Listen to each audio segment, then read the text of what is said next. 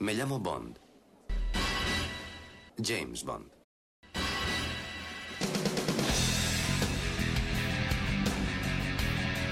Hola a todos, soy Alberto López, alias Clark en los foros. Bienvenidos al podcast temático de archivo007.com. En este programa número 17 descubriremos los cambios que se hicieron sobre cada una de las 22 películas en función del país en el que se estrenaban. En ocasiones se ven afectadas por la censura, en otras son los propios productores de la saga los que deciden modificarlas para conseguir una mejor calificación por edades. Los filmes también han sufrido manipulaciones a su paso por el mercado doméstico. Veremos, por ejemplo, que puede haber diferencias entre las versiones en VHS y las versiones en DVD.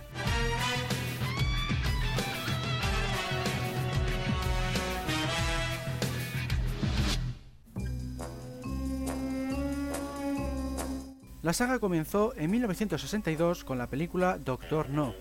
En su estreno en el Reino Unido, la British Board of Film Classification, es decir, la organización encargada de clasificar y censurar las películas, también conocida como la BBFC, hizo varios cortes en la escena en la que Bond mata al profesor Dent, redujo el número de disparos de 6 a 2. También eliminó algunos de los golpes de la pelea de Bond contra el chofer, entre ellos un rodillazo. Otro cambio menor fue el de la frase de Ozorno en la que dice estoy seguro de que ella entretendrá a los guardias, cuando estos se la llevan de la mesa en la que estaban cenando. Se sustituyó por estoy seguro de que mis hombres la distraerán. Previendo la reacción de los organismos censores, los cineastas llegaron a rodar versiones alternativas de algunas secuencias. Por ejemplo, algunas escenas de la señorita Tarot eran algo más sugerentes cuando la cinta se proyectaba en Europa. Aquí en España, Doctor No también fue víctima de la censura, Probablemente tuvo que ver con las escenas protagonizadas por Úrsula Andres, alias Honey Rider. De hecho, se le cambió el nombre de Honey, que viene a significar encanto o miel, por el de Linda. Cuando la película llegó al formato VHS, la carátula anunciaba que se habían recuperado los cortes censurados. También se modificaron los carteles y anuncios promocionales, no solo en España, sino también en Irlanda, ya que se añadió más ropa a las chicas. En España la película fue calificada para mayores de 18 años, pero en su reestreno de 1974 se cambió a mayores de 14 años y menores acompañados. La Iglesia Católica calificó moralmente la película como 3R o mayores con reparos, es decir, aceptable solo para mayores de 21 años y además con sólida formación moral. Y es que el Vaticano, al igual que el Kremlin, había condenado el filme, lo que por el contrario sirvió para aumentar su éxito en taquilla. El Vaticano criticaba la crueldad y la agresividad sexual de Bond, mientras que el Kremlin afirmaba que Bond era la personificación de todo lo malvado del capitalismo. Tal es así que las películas de 007 no llegaron a Rusia hasta GoldenEye, estrenada en 1995. Peor aún fue el caso de China, cuyo gobierno no permitió la distribución de la franquicia en su territorio hasta Casino Royale en 2006. A su paso por televisión, la mayoría de las emisiones de Doctor No omitían el segundo disparo de Bond a la espalda de Dent. Incluso hubo versiones en las que se eliminaba la secuencia completa. En otros casos se cortaba la presentación de Bond, omitiendo las tomas en las que vemos cómo un agente llega al casino buscando a 007 y reduciendo la partida de cartas entre Sylvia Trench y Bond hasta justo antes de la famosa frase Me llamo Bond, James Bond. En el mercado doméstico, Doctor No presenta algunas diferencias en la escena de Strangways entre su versión en VHS y su versión en DVD. En concreto, algunas frases del personaje se escuchan en inglés con subtítulos en español en VHS, mientras que en la Ultimate Edition en DVD estos diálogos fueron doblados al castellano. Obviamente, dado el tiempo transcurrido, se empleó una voz distinta a la del original.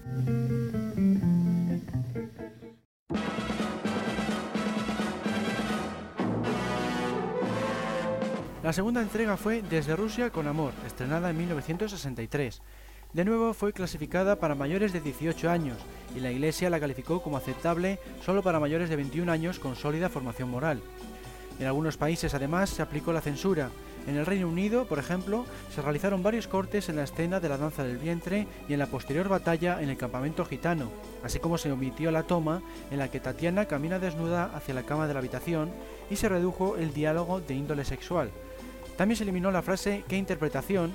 mencionada por Bond en la secuencia de la góndola al final de la película, mientras observa el celuloide grabado por Rosa Klebb con cámara oculta. Aquí en España se tradujo como Tenía razón, una vez el filme llegó al mercado doméstico. Supuestamente también se quitaron frases de la escena en la que se reúnen Rosa Klebb y Tatiana, ya que en la novela se dejaba entrever que la primera era lesbiana. En los restrenos posteriores en las salas de cine se restauró la toma de Tatiana desnuda, pero se mantuvieron los demás cortes hasta que la película llegó al mercado doméstico décadas después. En la versión para los cines franceses, la canción From Russia with Love fue interpretada en francés por el actor y cantante sueco Bob Askolf. En Alemania ocurrió algo similar, pero la canción apareció únicamente en la banda sonora. Fue interpretada en alemán por la cantante Ruth Berle. A su paso por televisión, algunas cadenas omitieron la pelea de las gitanas, así como la caída de Krilenku tras ser disparado por Kirin Bey y la escena de Tatiana desnuda.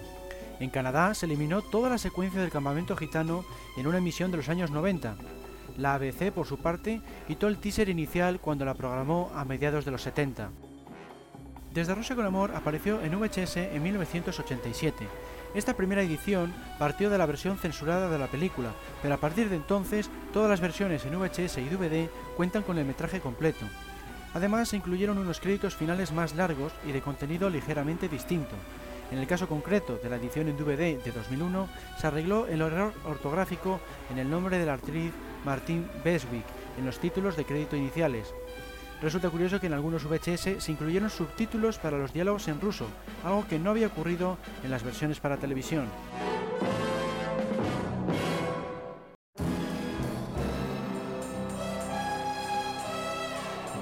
En 1964 llegó Goldfinger. Como ya había ocurrido en las entregas anteriores, los productores decidieron no mencionar que Pussy Galore era lesbiana, tal y como se indicaba en la novela, para evitar la censura. En Desde con Amor también lo evitaron con Rosa Clef y en Dozorno se mostró a Honey Rider saliendo del agua en bikini cuando la novela lo hacía completamente desnuda. No obstante, el nombre de Pussy fue censurado en muchas publicaciones ya que significaba chochito. Los periódicos evitaban mencionarlo e incluso se prohibió la venta de unas cartas infantiles por esta razón y por el hecho de que mostraban un buen número de chicas en bikini.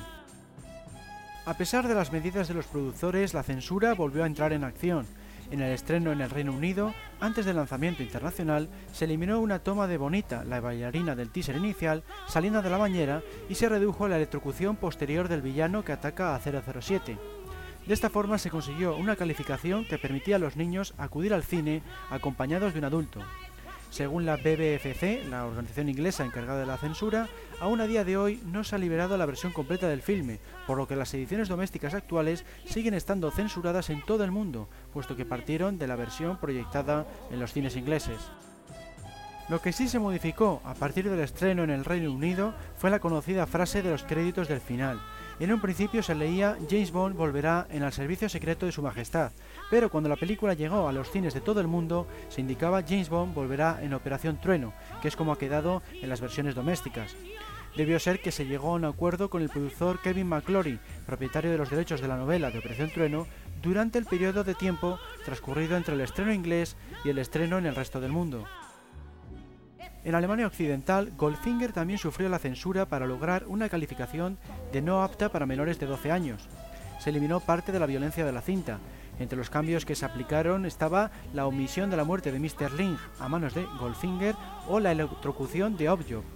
En Israel la película fue temporalmente prohibida cuando se reveló que Gerd Frobe, el actor que da vida a Auric Goldfinger, había colaborado con el partido nazi durante la Segunda Guerra Mundial.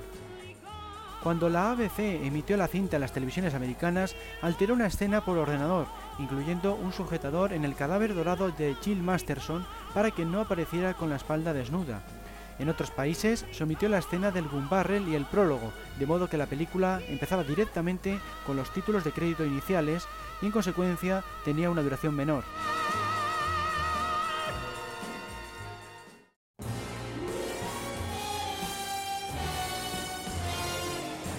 Operación Trueno fue la siguiente entrega, llegó a los cines en 1965. Una vez más, los productores evitaron ciertas secuencias para no tener problemas con la censura. Por ejemplo, Cavi Broccoli, el productor, decidió acortar la escena en la que Bond se sumerge con Domino tras una roca. Tal y como la conocemos, termina cuando se observa una gran explosión de burbujas, dando a entender que están haciendo el amor. Pero en la versión original se veía además el sujetador del bikini de Dominó flotando hacia la superficie. A Cavi le pareció demasiado explícito, así que decidió acortar la secuencia. A pesar de estos cambios, la censura británica también entró en juego. Eliminó la secuencia en la que Bond masajea a Pat con un guante de bisón. El público inglés tuvo que esperar a que se lanzara la cinta VHS para poder disfrutar de esta escena íntegra. Uno de los cambios que se aplicaron a la versión internacional de Operación Trueno fue el de poner el tema de la película en los créditos finales en vez del James Bond theme que se escuchó en los cines británicos. Cuando la película apareció en VHS, casi todas las ediciones contaban con el James Bond theme, pero hubo algunas excepciones, como la versión widescreen surgida en el Reino Unido o las primeras ediciones surgidas en Estados Unidos.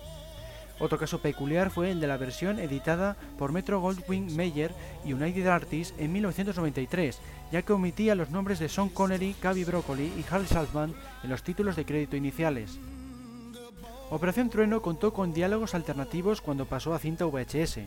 En una de esas versiones, Bond decía una frase diferente cuando logra escapar de la piscina de tiburones de largo. También se puede escuchar un comentario de Pinder cuando Bond y Felix Leiter observan un pez raya desde el helicóptero, cuando ese personaje no había subido a tal vehículo. Pero sin duda el caso más llamativo es el del enfrentamiento submarino entre Bond y los hombres de largo cuando transportan una de las bombas. Algunas versiones carecen de banda sonora en esta secuencia. En el ámbito de la televisión también surgieron versiones ligeramente distintas de Operación Trueno. Por ejemplo, cuando la cadena americana ABC emitió la cinta a mediados de los 70, eliminó la parte del gun barrel en la que Bond camina y dispara a la cámara.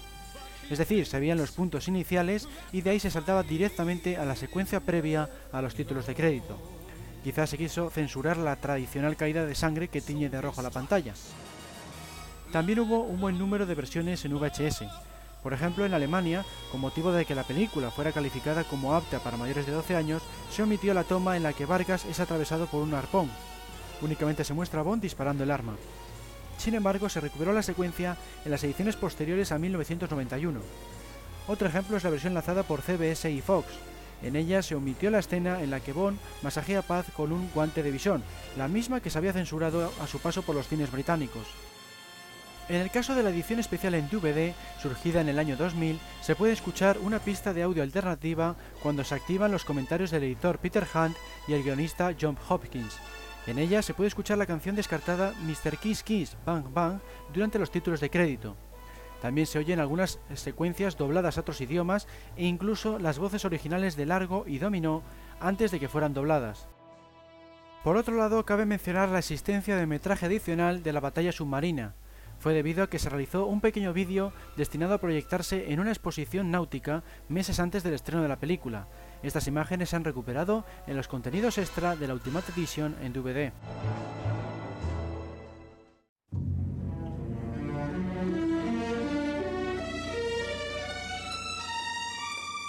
En 1967 se estrenó Solo se vive dos veces. Se convirtió en la primera película de la franquicia que llegó a los cines británicos sin ningún tipo de corte o modificación por parte del organismo censor BBFC. A su paso por televisión, algunas cadenas sí hicieron algunos cambios. A mediados de los 70, la cadena americana ABC se equivocó por completo al reeditar la película, ya que puso en primer lugar la secuencia de títulos de crédito antes que el teaser, es decir, se veían primero las clásicas siluetas de Maurice Binder antes que el secuestro de la cápsula espacial y la muerte de Bond. En una emisión reciente de Solo se vive dos veces, la misma cadena ABC aceleró un poco la canción de Nancy Sinatra que puede escucharse durante la secuencia inicial de títulos de crédito. También cambió el tipo de letra, sustituyendo la Flurry Gothic original por la Lydian Font. Eso sí, las imágenes creadas por Maurice Winter se mantuvieron tal cual. En el mercado doméstico, MGM y United Artists lanzaron la película en cinta VHS en el Reino Unido en 1992. En concreto, se trataba de una edición widescreen que cortaba la escena del gun barrel y la primera toma en la que se muestra la cápsula espacial. El problema está en que aparece en una relación de 4 tercios dentro del fotograma de pantalla ancha. En la siguiente toma, cuando aparecen los astronautas, se recupera la imagen widescreen completa. En 1995, MGM y United Artists lanzaron otra edición en widescreen en formato VHS para el público de habla inglesa. Esta versión poseía otra peculiaridad, incluía subtítulos para los diálogos en japonés de la escena en la que Bond se convierte en un pescador nativo. Sin embargo, las emisiones televisivas carecían de estos textos. La reciente Ultimate Edition en DVD de Solo se vive dos veces ha permitido recuperar unas breves escenas que fueron omitidas en las primeras versiones en VHS y que tampoco se pudieron disfrutar en la televisión británica. Estas secuencias son las siguientes. Tigre mostrando a Bond las pistolas de cohetes, un ninja cortando los brazos del muñeco de Eno, un ninja lanzando estrellas, un asesino intentando matar a Bond con una punta de lanza oculta en un palo. Y por último, muestra una versión más larga de la secuencia en la que Tigre lanza estrellas al brazo de Brofeld.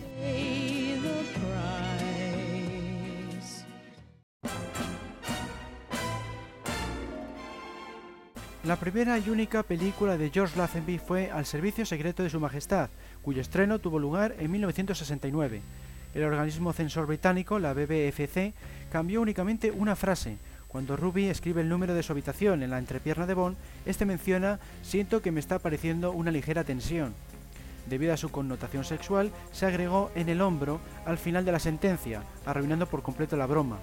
En la edición española del filme tampoco se conservó el chiste, ya que se cambió por esta otra sentencia. Noto una sensación de laxitud.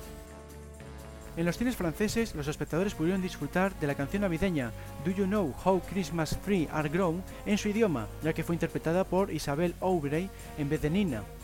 De esta forma, para que encajara las rimas, se cambió el estribillo por Do You Know What a Christmas Tree Needs, es decir, se pasó de ¿sabes cómo crecen los árboles de Navidad? a ¿sabes lo que necesita un árbol de Navidad? Lo mismo sucedió en los cines alemanes, donde el tema fue interpretado por Katja Epstein. El estribillo en este caso decía ¿Qué sueña un árbol de Navidad en mayo? Esta canción puede escucharse en las escenas en las que Bond huye de los esbirros de Blofeld por el pueblo. Cabe mencionar la anécdota del Instituto de Cine Británico, cuando trató de sacar nuevas copias de las seis primeras películas, se equivocaron con el servicio secreto de Su Majestad, al partir de un negativo muy cortado, y eso que hacía poco tiempo que se había restaurado el filme. Así pues, esta versión reducida es la que actualmente se guarda en el Archivo de Cine y Televisión Nacional, ya que se consideró que era demasiado caro obtener una nueva copia a partir del negativo completo. Sin duda, una de las versiones más curiosas de toda la franquicia es la que se hizo de Al Servicio Secreto de Su Majestad para la televisión americana, el filme comenzaba con la huida de Bond de Piciloria, una secuencia situada en torno a la mitad del metraje. Después saltaba al principio de la película por medio de un flashback. Por si fuera poco, toda la cinta contaba con la voz de Bond a modo de narrador, una voz que además no era la de George Lazenby. Otra diferencia estaba en una breve toma en la que se veía a Bond y a Tracy comprando el anillo de boda. En esta toma se mostraba a Irma Bunt, la aliada de Blofeld, reflejada en el escaparate de la joyería. La mayoría de las emisiones televisivas y cintas VHS de Europa omitieron la escena en la que Bond casi es capturado en la oficina del abogado de Blofeld mientras intenta abrir su caja fuerte. La secuencia se ha incluido recientemente en la versión para la televisión alemana. La que no se ha recuperado ha sido aquella en la que el colega rubio de Bond intenta acceder a la estación del teleférico de Blofeld y sus esbirros le echan del lugar. Ni la televisión alemana ni la inglesa emitieron nunca esta breve escena, pero finalmente fue recuperada en la Ultimate Edition en DVD. Una de las escenas más curiosas del Servicio Secreto de Su Majestad es aquella en la que Bond dice eso nunca le pasó al otro Bond, cuando Tracy le abandona la playa al principio de la película. Esta secuencia se mantuvo en las ediciones en VHS, pero fue eliminada de la edición especial en DVD aparecida en el año 2000, y eso que se la mencionaba en uno de los documentales de los extras. Más tarde se recuperó en la Ultimate Edition en DVD, pero se dobló de nuevo, con lo que Bond cambia de voz por unos segundos, y se varió ligeramente, ya que ahora dice, al otro nunca le pasaba esto, que es la traducción más fiel al texto original. La Ultimate Edition también recuperó algunas escenas del colega Ruby de Bond, así como incluye una frase más de Blofeld. Después de que diga a Tracy, la profesión de tu padre no está del todo dentro de la ley, se terminaba la secuencia. Ahora también indica su hermandad también utiliza métodos peculiares para cerrar sus tratos. Se oye, claro está, con una voz diferente. La llegada del DVD trajo varias novedades más respecto a las versiones en VHS, como por ejemplo se omitió una pequeña escena en la que se veía al colega rubio de Bond escalando al mismo tiempo que aparecía la sombra del teleférico desplazándose por la montaña. Otro cambio tiene que ver con la escena en la que Gumball, el abogado de Blofeld, sale de su oficina, ya que la música empieza de una forma diferente. Por último, la frase que dice Bond después de la carrera de coches, te dije que la multitud les despistaría, se oye ahora en una voz distinta. Además, vemos a Bond de espaldas cuando la versión original de la película se le mostraba de frente. Muchos de estos cambios probablemente tienen que ver con la calidad del sonido original.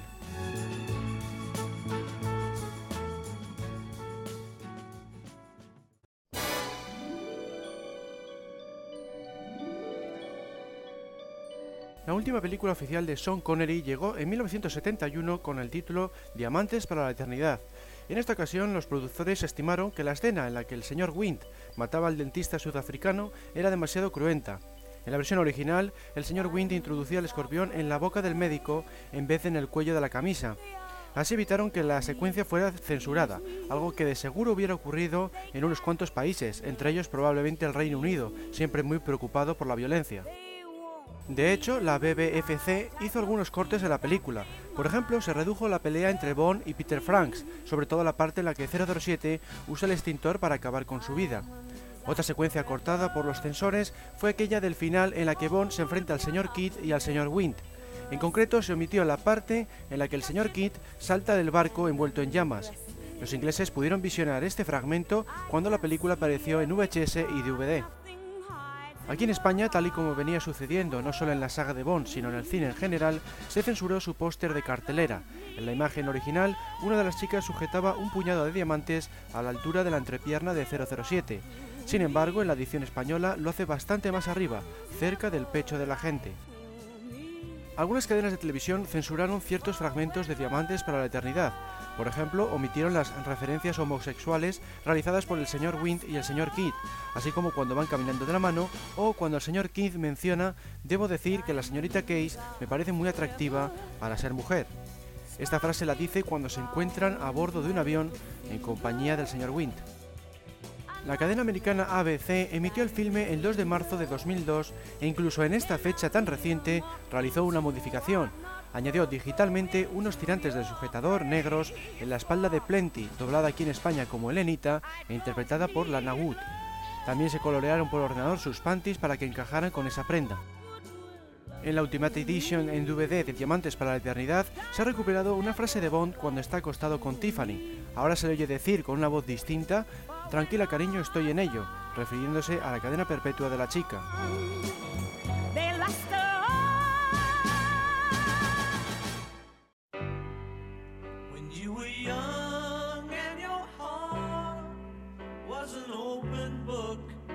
En 1973 llegó Vive y deja morir.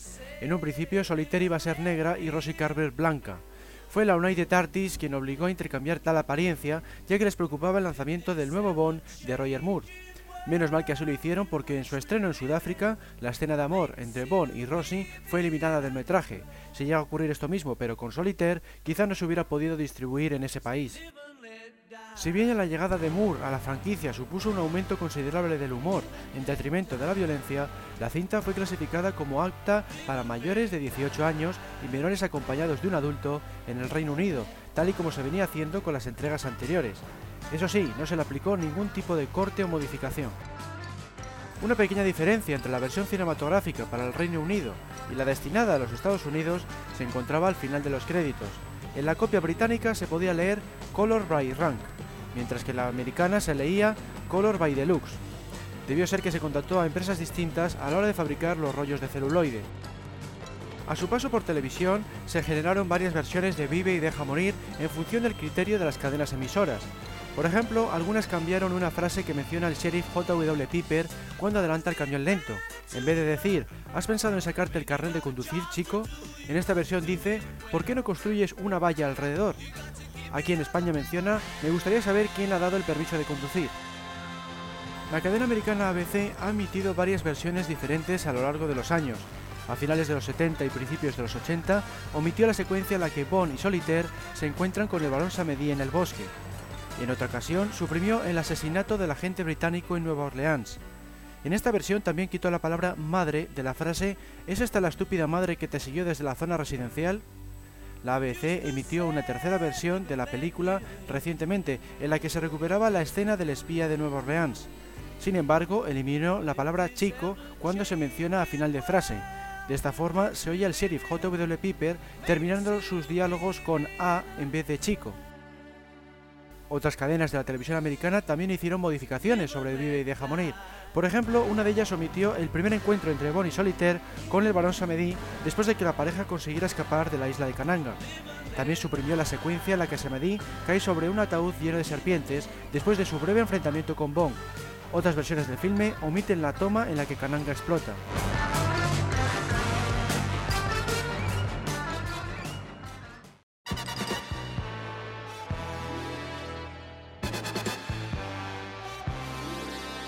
En 1974 se estrenó El hombre de la pistola de oro. Recibió la habitual calificación en el Reino Unido, es decir, apta para mayores de 18 años o menores acompañados de un adulto, y al igual que ya había ocurrido con Solo se vive dos veces y Vive y deja morir, no se le aplicó ningún tipo de cambio o censura.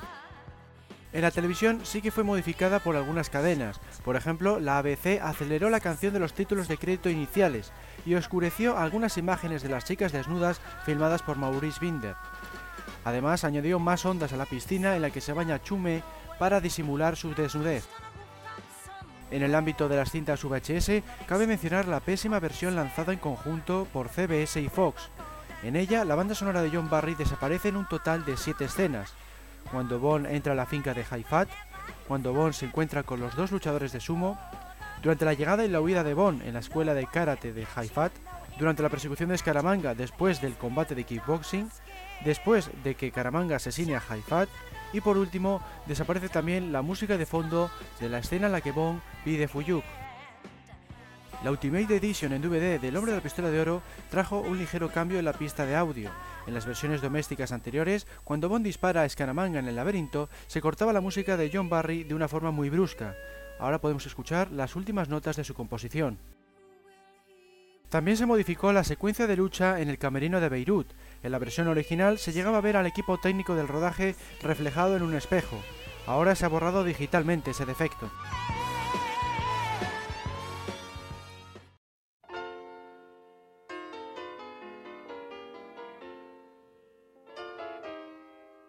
Roger Moore volvió a ser James Bond en 1977 con la película La espía que me amó, la cinta llegó a los cines del Reino Unido tal y como fue presentada por los productores, pero volvió a ser calificada como solo apta para adultos y menores acompañados.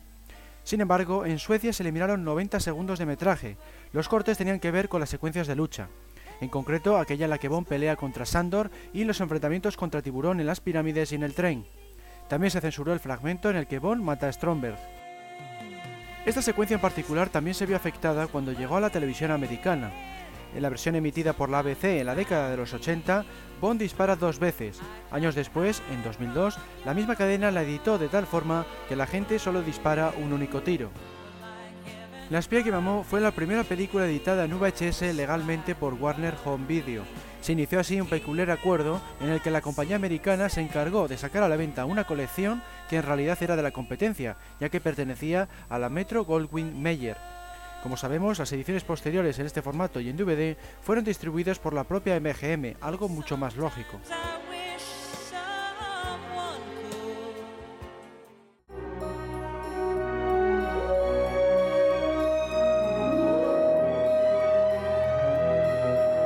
En 1979, Bond viaja al espacio en Moonraker, la censura británica no tuvo nada que decir ante la nueva película del agente secreto, pero eso sí, mantuvo los 18 años como edad mínima para poder verla. Solo se permitía la entrada a los niños si iban acompañados de un adulto. Aquí en España recibió la calificación de apta para todos los públicos. Moonraker fue una de las primeras películas de James Bond en ser lanzadas en VHS y también una de las primeras en aparecer en DVD. De hecho, en 1998 apareció una edición en DVD con certificado THX, pero su calidad era más bien escasa.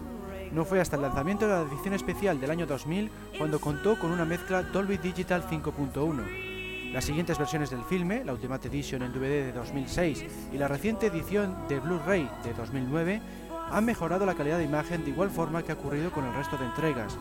La versión Blu-ray, al contrario que la Ultimate Edition, no aporta sin embargo ningún extra más, únicamente ha mejorado la nitidez de algunos de los documentales.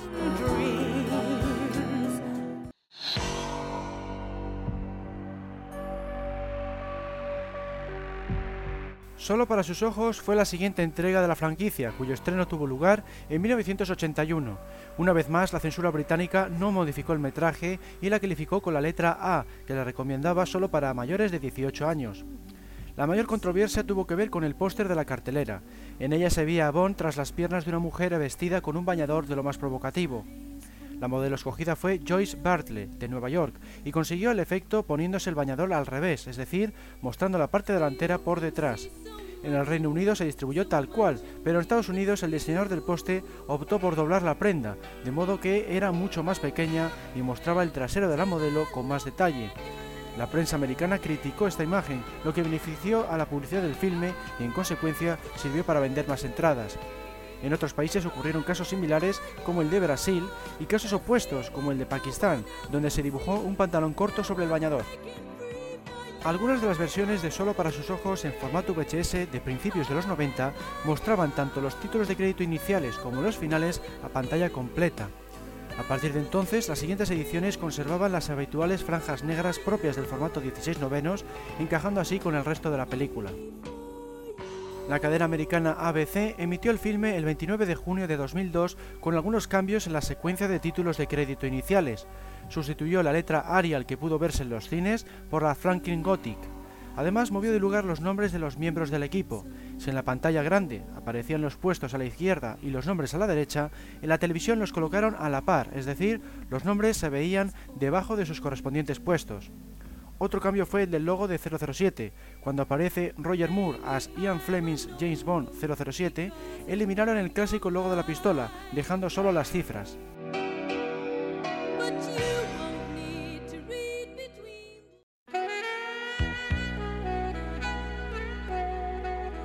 En 1983 llegó a la pantalla grande Octopussy. La película fue la primera de la franquicia en ser calificada como PG en el Reino Unido. PG significa guía parental, es decir, indica que el filme puede contener imágenes no aptas para menores, de modo que deben ser los padres quienes tomen la decisión de llevar a sus hijos a las salas. Esta calificación es por tanto menos restrictiva que la letra A, ya que esta prohíbe la entrada de menores. En cuanto a la censura, Octopussy fue vista íntegra en el Reino Unido. A su paso por televisión, algunas cadenas modificaron los títulos de crédito iniciales, oscureciendo algunas de las imágenes de las chicas desnudas. La cadena americana ABC fue aún más lejos cuando estrenó la cinta en la pantalla pequeña en 1986, ya que cortó 30 segundos de metraje.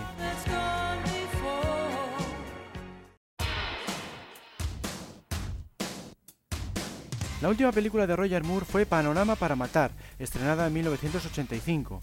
La BBFC británica, aunque la calificación como PG, censuró parte de la cinta, algo que no había ocurrido desde Diamantes para la Eternidad en 1971. Es por tanto la única película de Roger Moore que fue censurada. Se eliminaron dos patadas en la entrepierna y se modificaron las imágenes de una de las chicas de la presentación para disimular su desnudez. Estos cambios se aplicaron no solo a la versión inglesa, sino también a la internacional, e incluso se mantuvieron cuando fue lanzada al mercado doméstico. No fue hasta que apareció en DVD cuando se recuperaron estos fragmentos. En Alemania, Panorama para Matar sí fue censurada, tanto en su versión para cines como a su paso a cinta VHS, para que así obtuviera la calificación de no apta para menores de 12 años. Entre los cortes se encuentran el plano en el que se muestra la mariposa clavada en el cuello del contacto de Bond en París, también se redujo la escena en la que muere un agente de la KGB en una tubería para evitar el visionado del agua mezclado con sangre y aquella otra en la que Thorin y Scarpin asesinan a los mineros.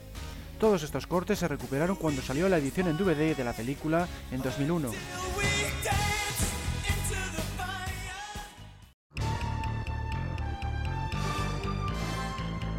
En 1987 se estrenó Alta Tensión, la primera película de Timothy Dalton.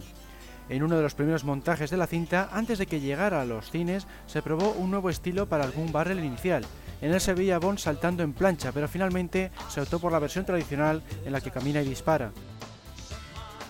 Alta Tensión es la primera cinta de la franquicia que contó con una versión pirata. Resultó que parte del metraje, aún sin montar, fue robado de los estudios. Los vídeos se vendieron como si tratara de la película terminada. Los productores sacaron entonces un póster explicando que aquella copia no estaba acabada y que carecía de la banda sonora y los efectos especiales. También se indicaba que la única manera de ver el filme real era acudiendo a las salas de cine. Como venía siendo lo habitual en los últimos años, tanto en el Reino Unido como en Estados Unidos fue calificada como PG, es decir, menores acompañados, y no se le aplicó ningún tipo de censura. Sin embargo, el filme molestó a algunas organizaciones relacionadas con la Cruz Roja, ya que no les hizo ninguna gracia que los villanos utilizaran vehículos y paquetes marcados con su logotipo. Tal es así que enviaron cartas de protesta. La Cruz Roja Británica fue aún más lejos, puesto que intentó denunciar a los cineastas y a los distribuidores. Finalmente no se llevó a cabo ninguna acción legal. Como resultado, se añadió una renuncia de responsabilidad al comienzo de la película en algunos cines y en algunas versiones en DVD. La cadena americana ABC había sido desde siempre la primera en emitir las películas de James Bond en la televisión americana. Alta Tensión fue la última cinta en la que mantuvo este privilegio. Su emisión tuvo lugar en 1990 y contó con algunas modificaciones. Por ejemplo, se emitieron los ruidos que se escuchan cuando el cuerpo de 004 se golpea contra las paredes rocosas de Gibraltar. También se censuró la parte en la que aparecen unos soldados rusos desnudos en unos barracones durante la batalla en la base aérea de Afganistán.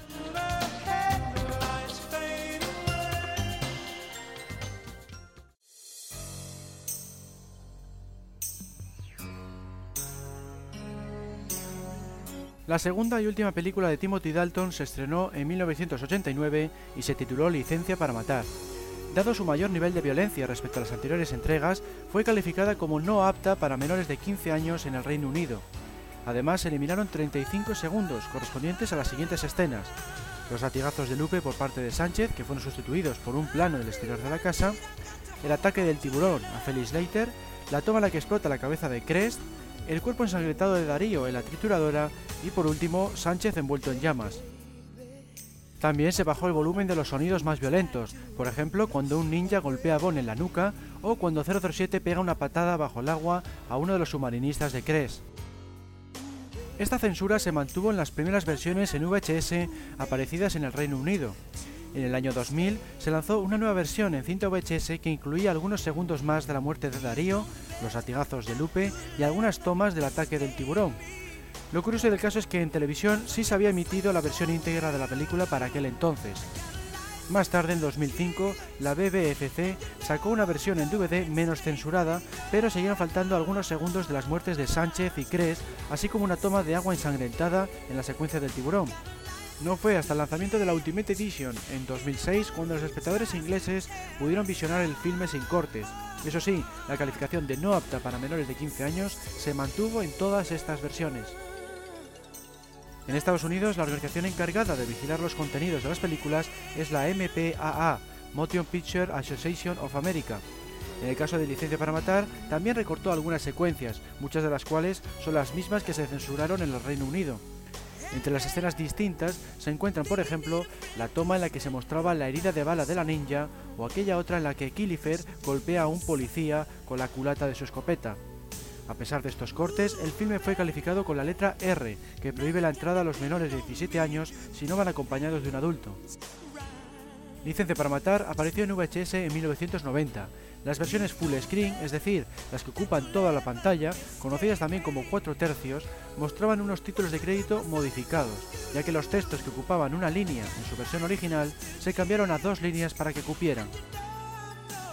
En el Reino Unido y Estados Unidos, las cintas VHS seguían estando censuradas. Cuando salieron los primeros DVDs, se permitió el añadido de algunas de las escenas eliminadas por su violencia. Sin embargo, otras se mantuvieron fuera. Por ejemplo, la explosión de la cabeza de Cres se sustituyó por un plano en el que se ve a Heller poniendo cara de desagrado. No fue hasta la Ultimate Edition en 2006 cuando se recuperaron todas estas secuencias.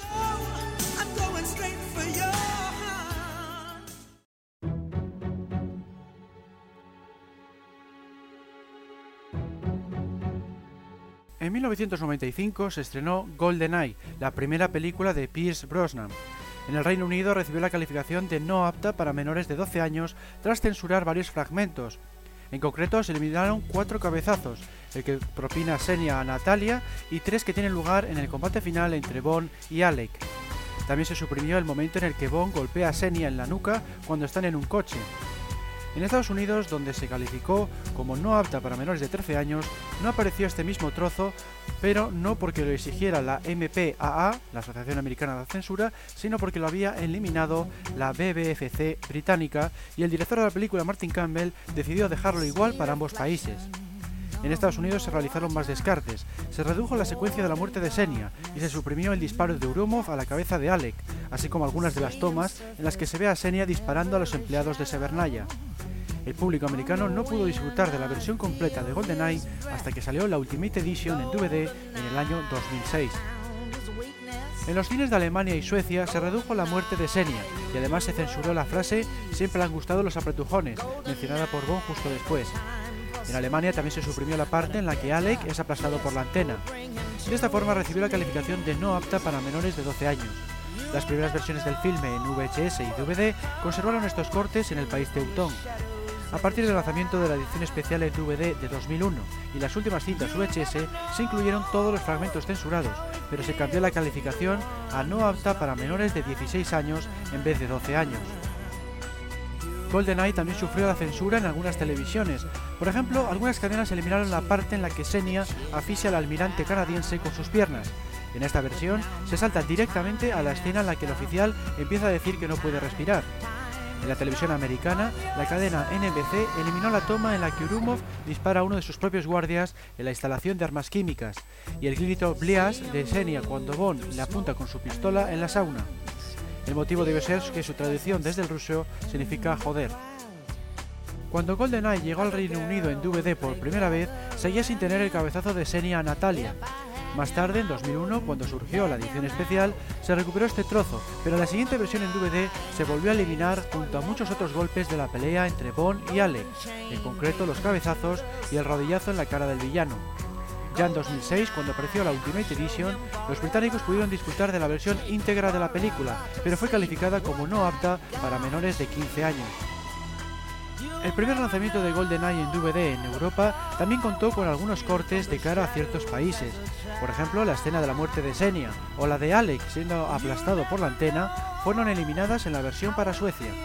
En algunos casos se dio la peculiaridad de que la edición en DVD estaba más censurada que la que el público había visto en los cines o en las cintas VHS. Por último, cabe mencionar la curiosa versión de GoldenEye que se emitía en algunos vuelos comerciales. Con motivo de evitar que los viajeros tuvieran malos pensamientos, se cortaron las escenas de los accidentes de los cazas rusos a su paso por Severnaya.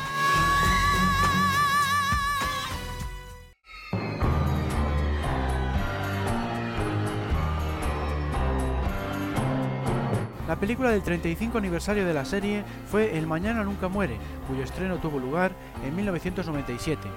Al igual que GoldenEye, fue calificada como no apta para menores de 12 años en el Reino Unido, pero solo después de haber sido censurada en parte. Se eliminó la toma en la que Wai lanza una estrella ninja al cuello de un rival, así como la patada de Bond a la cara de un enemigo que yace en el suelo. Ambas escenas transcurren en el interior del barco invisible de Carver. Además, se redujo el volumen de los sonidos de lucha. Por ejemplo, el trisquido que se oye cuando Bond rompe el brazo de un vigilante en la escena de la imprenta, o los golpes de Wai durante la pelea en la tienda de bicicletas. Cuando apareció la cinta VHS y las primeras ediciones en DVD de la película, en el Reino Unido se mantuvieron todos estos cambios para que mantuviera la calificación de no apta para menores de 12 años. Curiosamente, la televisión terrestre ITV emitió la versión íntegra de la cinta en 2001. No fue hasta la Ultimate Edition de 2006 cuando se permitió que el DVD contuviera el filme sin censura de cara al público británico.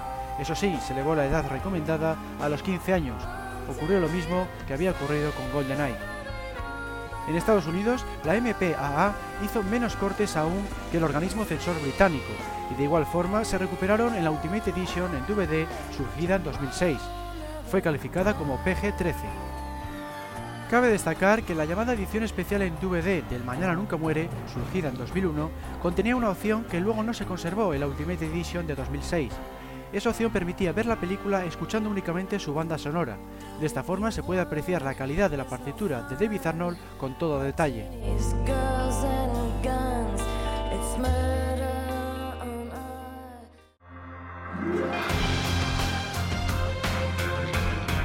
En 1999 se estrenó El mundo nunca es suficiente, la primera versión de la película, mostrada únicamente a la prensa, tenía una duración de 160 minutos, es decir, más de dos horas y media. Tras el montaje definitivo, se quedó en 128 minutos. Entre las escenas que se quitaron está aquella en la que la chica del puro se reúne con Renar en Bilbao y buena parte de la persecución en lancha, que en un principio tenía una duración cercana a los 18 minutos. Todas estas secuencias pueden verse en los extras de la Ultimate Edition en DVD. La censura británica modificó una frase del tráiler de la película. En el filme, la doctora Christmas Jones indica pedirán mi cabeza y mi culo, utilizando el término ass para culo, pero en el tráiler dice butt, que significa trasero. Gracias a ese cambio, se obtuvo una calificación de PG para el tráiler, mientras que la película recibió el PG-12. Al contrario que GoldenEye y El Mañana Nunca Muere, no sufrió ningún tipo de censura a su paso por los cines británicos. En Estados Unidos se la calificó como PG-13 y tampoco fue modificada.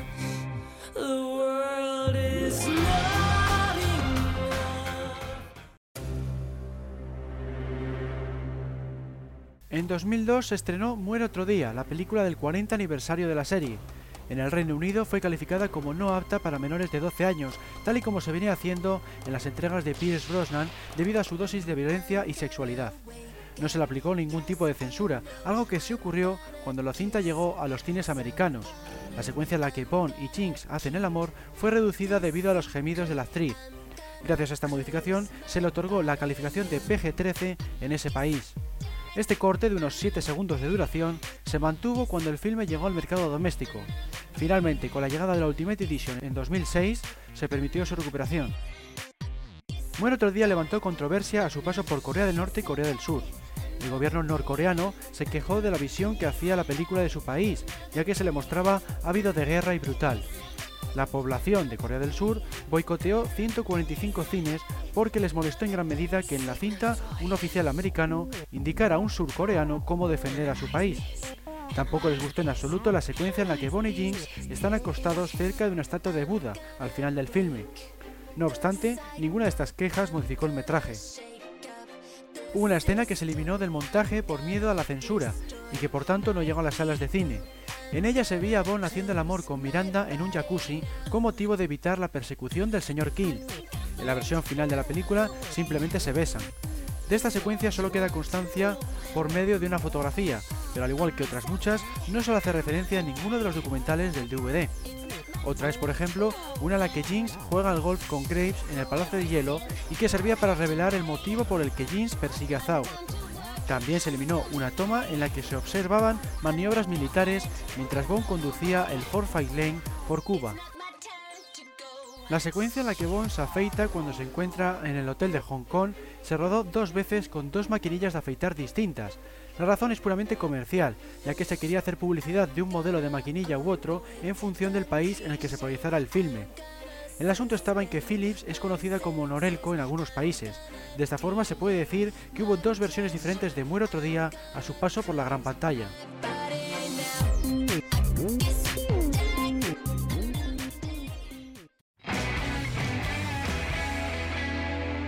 En 2006 llegó la primera entrega de Daniel Craig, Casino Royale, fue la primera de la franquicia que pasó la censura en China, un país tan restrictivo con el cine que solo permite que se estrenen 20 películas extranjeras por año. Más sorprendente aún es que las autoridades no hicieron ningún corte. Una de las razones por las que fue aprobada residió en que en esta ocasión los villanos de la historia eran terroristas, un enemigo común. Donde sí que fue censurada en parte fue en los Estados Unidos. La versión que pudieron ver los espectadores americanos redujo la pelea en el lavabo con el que da comienzo la película, así como el enfrentamiento en las escaleras del casino. En concreto se eliminó el fragmento en el que se muestra al esbirro de Obanno golpeándose contra el suelo, así como la toma en la que Obanno colisiona contra una ventana. Estos cambios produjeron una nueva mezcla de la música, pero así se obtuvo una calificación PG-13. La versión de Casino Royale en el Reino Unido mostraba estas escenas de lucha completas, pero se hicieron cortes en la secuencia de la tortura. Concretamente se eliminó la frase del hechicere ¡qué desperdicio!, una de las oscilaciones de la cuerda en dirección a Bond y por último el plano que muestra a Bond apretando los dientes y gritando de dolor tras el impacto de la cuerda. En Alemania se cortó la escena en la que un terrorista liquida al conductor del camión de combustible, interpretado por cierto por el director de la película, Martin Campbell, también se suprimió el primer plano de su rostro una vez yace sin vida en el suelo. En otros países como Escandinavia, Holanda, Japón, Australia o aquí en España, el público pudo ver la versión integral del filme con calificaciones no superiores a los 15 años de edad. Entre las excepciones estuvo Costa Rica, donde se exigía tener 18 años para poder disfrutarla. En el mercado doméstico, la primera versión de Casino Royale en DVD, distribuido en el Reino Unido, aquella que solo traía un único disco, seguía sin tener los cortes de la escena de la tortura. La siguiente edición, compuesta de dos DVDs, lo recuperó y además mejoró los sonidos violentos, algo que también se modificó en la gran pantalla. Curiosamente, la versión más reciente en Blu-ray supone un retroceso, ya que no contiene la frase ¡qué desperdicio! Como curiosidad, cabe mencionar la anécdota referente a la versión pirata procedente de Rusia que se vendió en China meses antes del estreno en ese país. Craig afirmó que un vendedor ambulante le ofreció una copia, pero la rechazó, declarándose totalmente en contra de este fraude.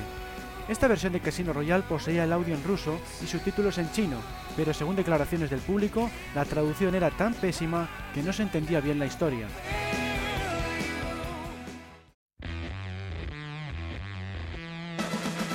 En 2008 llegó a los cines Quantum of Solace, la película número 22 de la franquicia. Los activistas británicos dieron la voz de alarma en cuanto aparecieron los primeros pósters promocionales y el tráiler. Les preocupaba en buena medida la imagen de Bond sosteniendo una ametralladora de gran calibre. Según estas asociaciones pacifistas, la película ensalzaba el uso de las armas, algo que podía alterar la conducta de la juventud en esa materia. No obstante, la BBFC no realizó ningún corte y la calificó como apta para mayores de 12 años. Eso sí, como indica en su web, ciertas secuencias estuvieron a punto de ser reducidas o cortadas. Por ejemplo, aquella en la que Bond clava un hacha en un pie de Dominic Green al final de la película. Otra que tampoco hizo mucha gracia fue aquella en la que el general Medrano intenta violar a una camarera. Pero lo que más molestó al organismo fue la frase Pretty Cold Bastard, con la que M define al propio Bond. Según estos censores, Judy Dench no debería hacer uso de ese lenguaje por haber recibido la orden del Imperio Británico. En Estados Unidos, Quantum of Solace obtuvo la calificación PG-13, es decir, la habitual desde licencia para matar. En Arabia Saudí se eliminaron las dos tomas en las que aparece la agente Fields desnuda, es decir, tanto aquella la que está acostada con Bond como aquella la que aparece rociada de petróleo. En el resto del mundo, incluyendo China, se permitió su proyección sin ningún tipo de censura. Lo único que se ha echado en falta ha sido el final alternativo que rodó el director Mark Foster, pero eso es otra historia.